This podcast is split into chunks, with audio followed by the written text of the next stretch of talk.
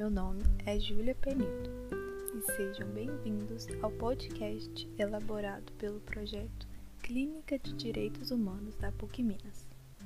Nesse podcast, irei falar um pouco dos artigos 1 e 11 da Resolução número 40, que dispõe sobre diretrizes para promoção, proteção e defesa dos direitos humanos das pessoas em situação de rua.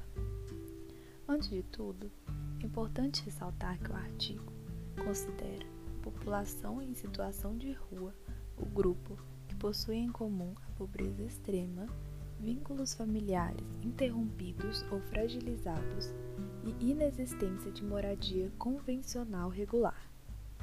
Dessa forma, utilizam lugares públicos e degradados como espaço de moradia e sustento.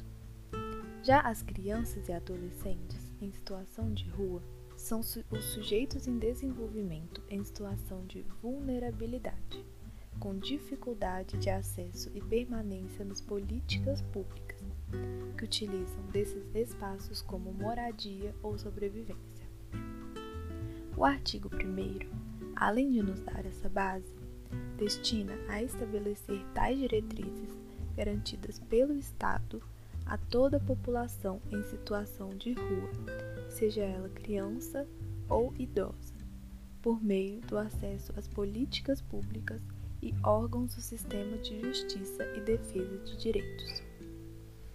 O artigo 11 vem para auxiliar na adequação das políticas públicas no que diz respeito ao atendimento tanto da pessoa em situação de rua quanto seus familiares considerando suas especificidades e eliminando quaisquer barreiras de acesso não compatíveis com as condições de vida dessas pessoas. Muito obrigado por ouvir. E se quiser ouvir ainda mais, siga o podcast Projeto Clínica com K no Spotify.